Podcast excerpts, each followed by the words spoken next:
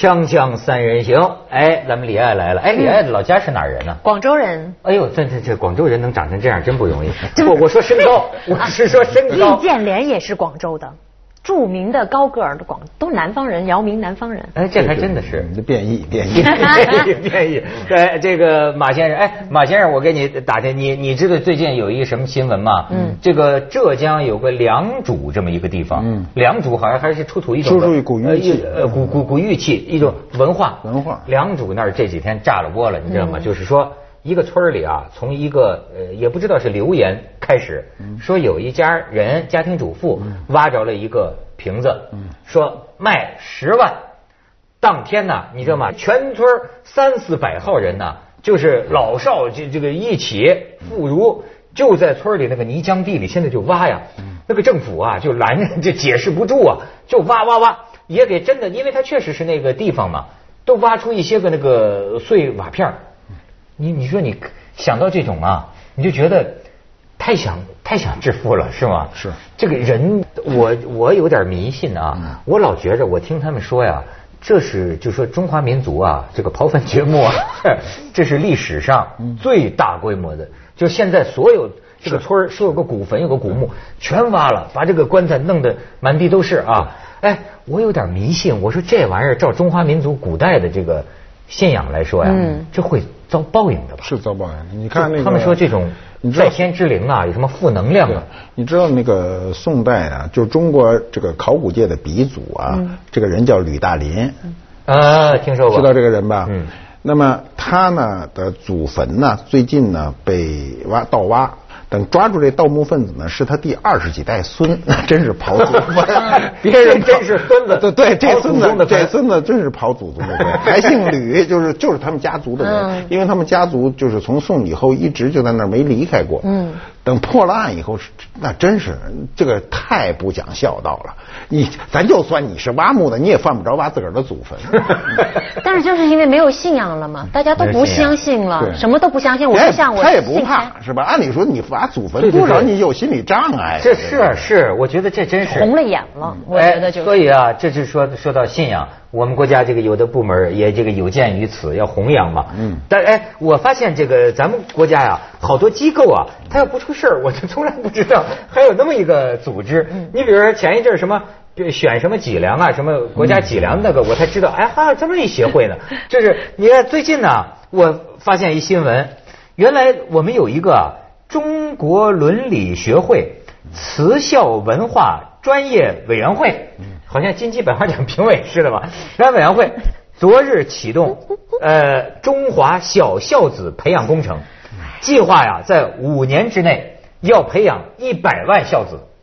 哎，他们微博上就有人说了，那感觉除了这一百万，其他的都是忤逆是吧？都不都不孝了吗？对，他是这样，就是他其实这有一个问题会出现，就是当社会形成一个巨大的文化力量的时候，你做什么都是徒劳的。因为我做过这个试验，那个那个就是儿子小时候啊，我就拿他做实验，就是中国人，中国人似的。对，我也在想这事儿呢。对对，拿他做实验是什么呢？就是我们小时候从来我没说过我爱爸爸，我从来没说过，你说过吗？没有，我们不说爱这个。你张不开嘴，你跟你爹说爸爸我爱你，你说不出来。不会的。但我们电影上老看西方人在说，对不对？嗯。那么呢，我就开始拿儿子做实验，我就说儿子，爸爸爱你。然后呢，我他就说我爱，说爱爸爸。对，我就让他说呀，他说我爱爸爸，他会学。然后就说说说这个呢，就是一直在坚持着。但坚持到什么时候出问题呢？他小学四年级有一天，他在床上躺着，脸冲天，我趴上去，我说儿子，爸爸爱你。他说你少来这套。哎，你这什么意思呢？就是说，你跟社会的文化发生冲突，他已经辨识到社会文化不是这个状况，对不对？对对。你这套，你你你你肯定是他们拿我开涮，是不是？哎，不是这个，他的感觉发现，他才四年级，那四年级按照现在说十岁的孩子，他已经能辨识你这套跟社会这套文化是冲突的。我觉得现在所谓孝这件事儿特别难进行，就是可能我觉得这是发自于人最基本的感情，但现在要拿出来说，就是。你你就你不觉得现在的人跟以前的人特别不一样？以前我们要考量一个人的道德水平，我们要证明这个人好不好。你可以有隔壁大妈、张大妈、李大妈，是我什么王大姐来证明说这孩子是个好孩子。我们村里头从小看他长大，怎么怎么地。现在没有这一套。监所谓监督嗯这个制度了，也不是制度吧，监督的这种氛围了，没有了。过去社会也没这套制度，嗯。社会只有一种文化，对。文化它形成一种自发的制度。就我们假设它是制度，就你说张大妈、李大妈，嗯这是自发的，嗯对就是氛围没逼着他往前走，就是一种氛围对。嗯那么这种孝道，中国人非常讲孝道。嗯。过去一说这孩子的一个最高的褒奖，就说这孩子很孝顺，嗯。对不对？嗯。对对对。哎对对，父母对长者一定表示一种尊敬。那么我们一百多年的这个时间呢，对这个中国传统文化的一个破坏呢，尤其对孝道的破坏呢，我们今天等于深受其害，大家感受到这个。这个这个对我们的伤害以后呢，才开始出现这样的事情。就你说做工程，这个工程这是一个很笨的方法，我认为这种工程很难成。搞工程。对，就是最近就是中国人喜欢搞工程，对叫百万这个孝子工程。对，前一阵儿乔布斯死了，有一个城市嘛，就还是也是推出要培养什么多少万个乔布斯这人才。就滑稽了，这这连这事儿都赶不上了。这培养一百万孝子。所以我觉得中国这个孝道呢，那就要重新提文化。那我们如果是工程，那就把孝道提到中国呃这个传统文化的这个工程当中，那可能需要漫长的时间才能恢复。你不觉得现在就是大家都特别着急，特别快？嗯就比如刚才我说的，以前咱们需要个从小呃长起来，然后周围邻居对你的一个认证，现在不是在都讲认证嘛？嗯说啊嗯这个孩子是个好孩子，我看他长大怎么怎么地，他做过什么好好事儿。现在不是，大家出来都是陌生人。对吧？没有邻居，没有什么，咱们没有后面原来的一个所谓的推推举的一个一个一个这样的一个不叫制度吧，反正一个一个传统没有了。大家出来，我要首先要亮明身份，我是谁，我是什么样的人，我能干这活儿，我得特别快的速度让你记得我，你让你认可我。所以嗯就把很多东西以前的所谓的那种漫长的一种一种一种东西没有了。我前段时间跟一个呃武侠小说就不飞烟了聊天儿，嗯他说以前的武侠小说最注重的是什么？你是哪个门派的？啊，什么什么什么宗，什么什么派？武当派对对对，啊然后你的老师是谁，对吧？嗯甚至是你的家家传是什么？嗯现在的武侠小说不讲究这个。一出来亮相，然后持两刀，我怎么就自己我独闯江湖，我怎么就成了？就是要的是这个，谁是王？对，要的是这个路路数，哎，嗯而且越是这样吧，就越受青青少年喜欢。你还早还还搞以前那种什么认门宗啊、认派呀、认什么祖宗那一套，嗯，没人要看了。我这个我这个还非常感谢呃李艾给我普及现代的这个武侠小说知识的精精华啊嗯，那这非常可怕的事情，太可怕了。那么。呃，就是玩魂的谁都会，谁还不会玩魂呢？我们小时候玩点魂的还不行吗？对不对啊，对对。呃现在问题是文化的形成就要制约你玩魂的，嗯就是这么回事儿我们过去就是说我们的就是说这个这个呃江湖文化形成的一定是要有有派别的道的，嗯有道的。嗯你是哪儿的，一定要说清楚嗯。如果你说我就是一混蛋，那对早当场就给你灭掉，对不对？嗯对我们今天提倡什么样一个文化呢？孝道非常重要。孝道不是说我们简单的理解，就是说我看那电视上说有一万个人给妈洗脚，不是这个事儿，啊对吧？有这事儿吧？对吧？不是这么简单的一个行为。这是孝道中的一个具体的行为，而不是要通过这这种事情具体的事来推翻推这个孝道。孝道是全民族对自己文化、对自己的长者一个尊重而已。嗯我们今天因为很长时间不尊重我们自己的文化，所以孝道跟着就丢丢失了。对，呃，我觉得啊，是好像咱们进入了一种准动物的状态。嗯就是呃，文化要是铲除了或者过去的一些讲究，嗯教养没了之后啊，人呐、就是很简单的趋利呃趋利避害嘛。嗯他们呃跟动物没区别。啊，跟跟动物没有没错什么那么区别，做对自己有利的事儿。但是呢，从另一方面来讲啊，我也觉得啊，要怨呢，还得怨社会。我先去一下广告，锵锵三人行，广告之后见。其实今天社会很多时候内心啊是很冲突的。嗯呃，你比如说中国古代这个孝道、师道都是类似于中国人宗教一样的东西，而且呢，呃，我们自有我们的一套道理。你比如说过去说当官要举孝廉，孝顺大孝子就能当宰相，能当总理了。哎，他有他的一番道理。比如说这个孝顺的人呐、他格外能够百忍成钢。老人说的不对，他都不能生气。是吧？你看咱们讲这个父母官，但是这个也会出现呢，真的是把国治理的跟家一样。嗯呃，而且呢，呃，我们说这是立国之本，过去中国文化，但是后来咱们发现呢，西方这国人治的好像也不错，这就我就心里啊产生一个困惑。另外再者说呢，你看啊，这个孝啊，我最近有时候想啊，中国人讲的很多话呀，很有体会。嗯，就是人性啊，久病床前无孝子。嗯，你有的时候啊，你这个心里啊，你很在流泪。嗯，可是你又不得不。想到这句话，这句话不简单的是骂这个白眼狼的，嗯，而是人当中人的生活当中很多无奈。比如说跟我装电脑的一个小孩啊，八零后的，哎，今天就跟我聊，他就说啊，我们是买不起房子，说现在做，他说生八零后的父母，他说呀，最倒霉的，他说为什么？不但吃不着孩子的，你怎么也得给孩子买一套房子。他父母也说，我们夫妻俩还得留点钱养老呢，我们就是借钱就给只能给你买个房子，帮不了你别的。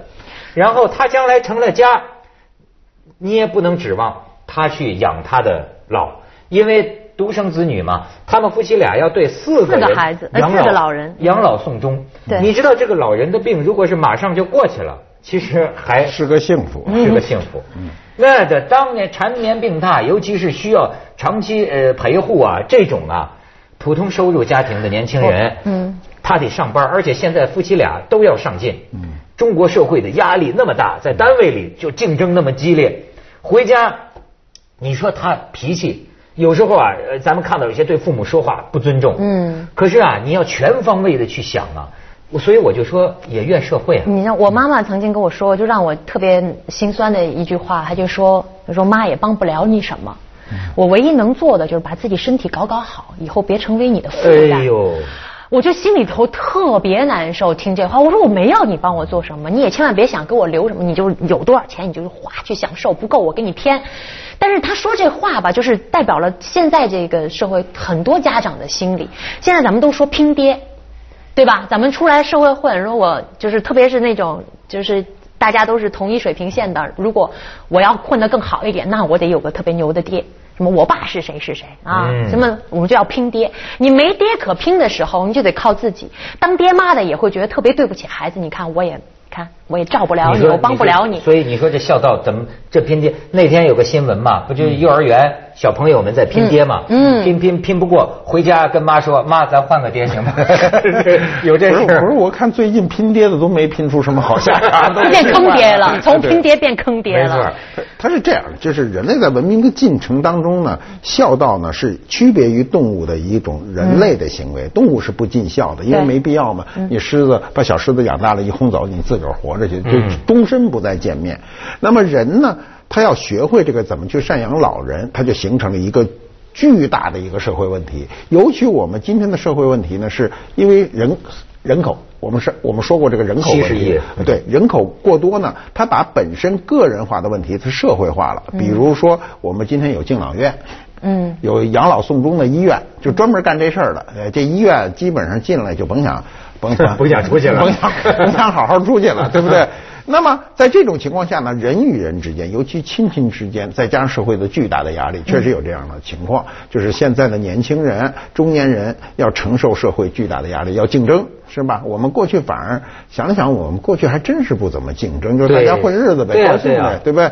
那今天的竞争呢，在这种情况下，他有时候迫于无奈，就降低了他的所谓尽孝的标准。嗯，对，实际他内心。呃，其实我就发现孝啊，用不着这么道德对，没错。就每个人心里有，他是来自内心最基本的有的时候我也觉得，就是说，呃，甚至你有时候会觉得啊，为什么要让我们处于这种道德困境？自我谴责，很多人都呃自己谴责。你比如说啊，我后来发现啊，在西方社会啊，嗯，好多事儿啊，这个社会机制给解决了。嗯，比如说医疗保险，或者说人家即便是有个养老院呢，人家那个养老院。非常好，能替你做所有事儿。对，咱们你知道，像在我们老家那地方，你把老人说送养老院呢，这个老人觉得很没脸呐，就家里孩子不孝顺，才把我送养老院，他觉得那是那是那么一个地方。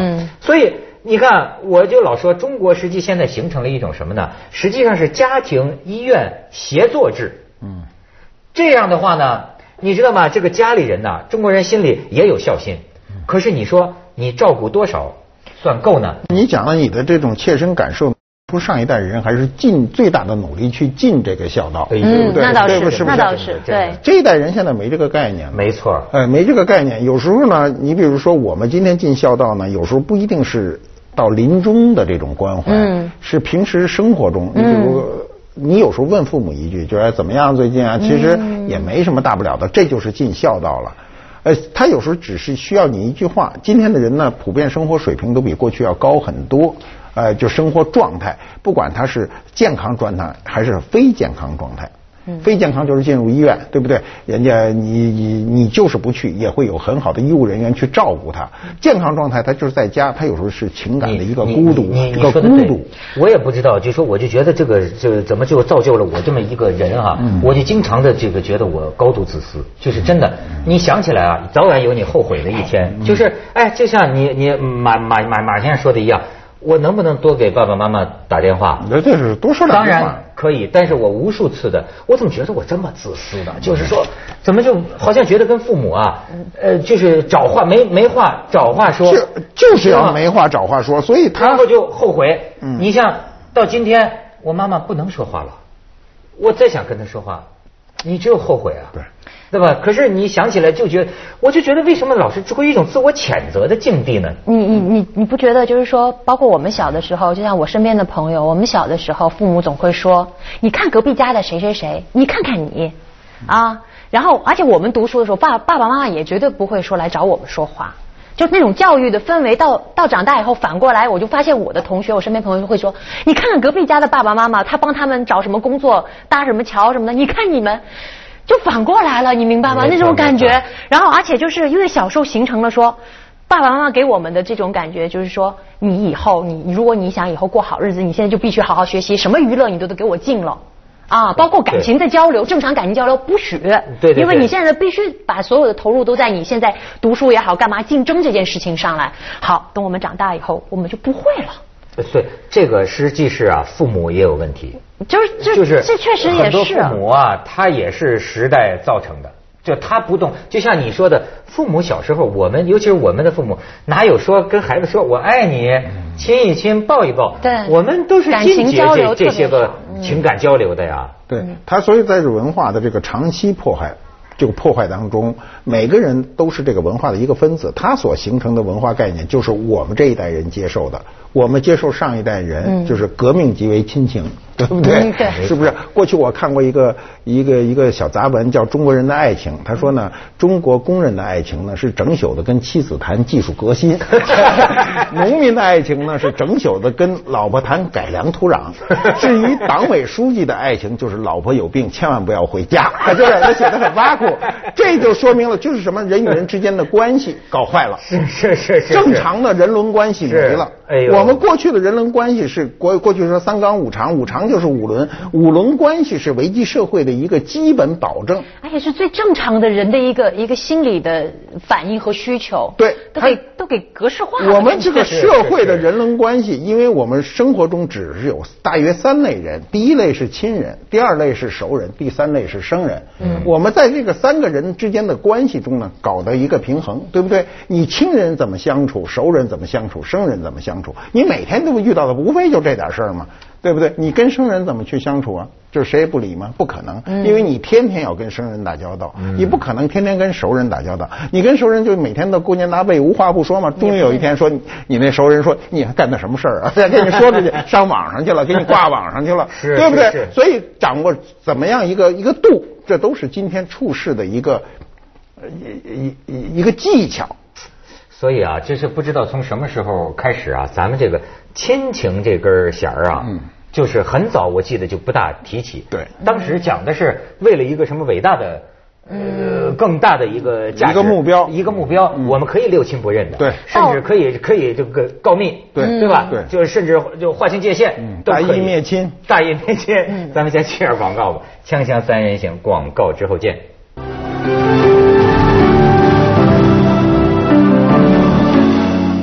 看啊，我就发现都是有鉴于此。前一阵儿什么有鉴于这个小月月呀，咱们这又要当会要立法了，要要怎么着，要弄得道道德崩溃了是吧？呃，在他这个要培养一百万孝子呢，我我觉得也是最近有点感召。说深圳不是有了一个公务员嘛，嗯，打他爸爸，打他妈妈，咬了一口，咬了一口，咬，对 对，咬了一口，这动嘴了，对，咬，然后当然就痛哭流涕，把他妈给轰走，呃，痛哭流涕去这个道歉，嗯，哎。中国还有一种父母关系，我就觉得啊，他这个程度是很恶劣的哈。但是我也不知道怎么着，要不说你看我检检讨我自己啊，我觉得是不是因为小的时候我爸爸妈妈呀，要就是太性格软弱还是无所谓，弄得我们这个孩子啊跟他们说话呀习惯不客气，就不是没有呃感情啊，是很爱父母的，但是呢，好像这个东西就是习惯了。就真是有的时候，你听起来也像是呵父骂母。嗯，啊，对对对，它是一个习惯。另外一个呢，它是在整体社会的一个框架之下，每个人呢行为都做不到，做不到我们想象中的那个那个良好状态。所以就是包括我们自己，就反省自己，我们对我们的父母。跟他们对他们的父母那比较起来，我们差很大一块。对。那么现在我们的子女对我的时候，比如我儿子跟我，我儿子是这样，就是我老是他一叫我说爸什么的，我说有事求我吧。就平时如果爸不搁在前头，那基本上是没事求你，是吧？我我我跟之前看了一个新闻，就是类似于这公务员的，他是讲一个什么？现在在一个特别著名的学府，但是年纪很小，但是是是。小神童，反正好像才二十岁吧，就已经拿了什么博士学位的，然后跟跟自己的父母说，反正这个我现在到今天这个读博士是你们要求我的，你必须要在这个城里给我买一房子。对，嗯，就中国那岁数最小的博士，对对对对对对对，是是有这新闻嘛？然后我当时就觉得，哎呦这。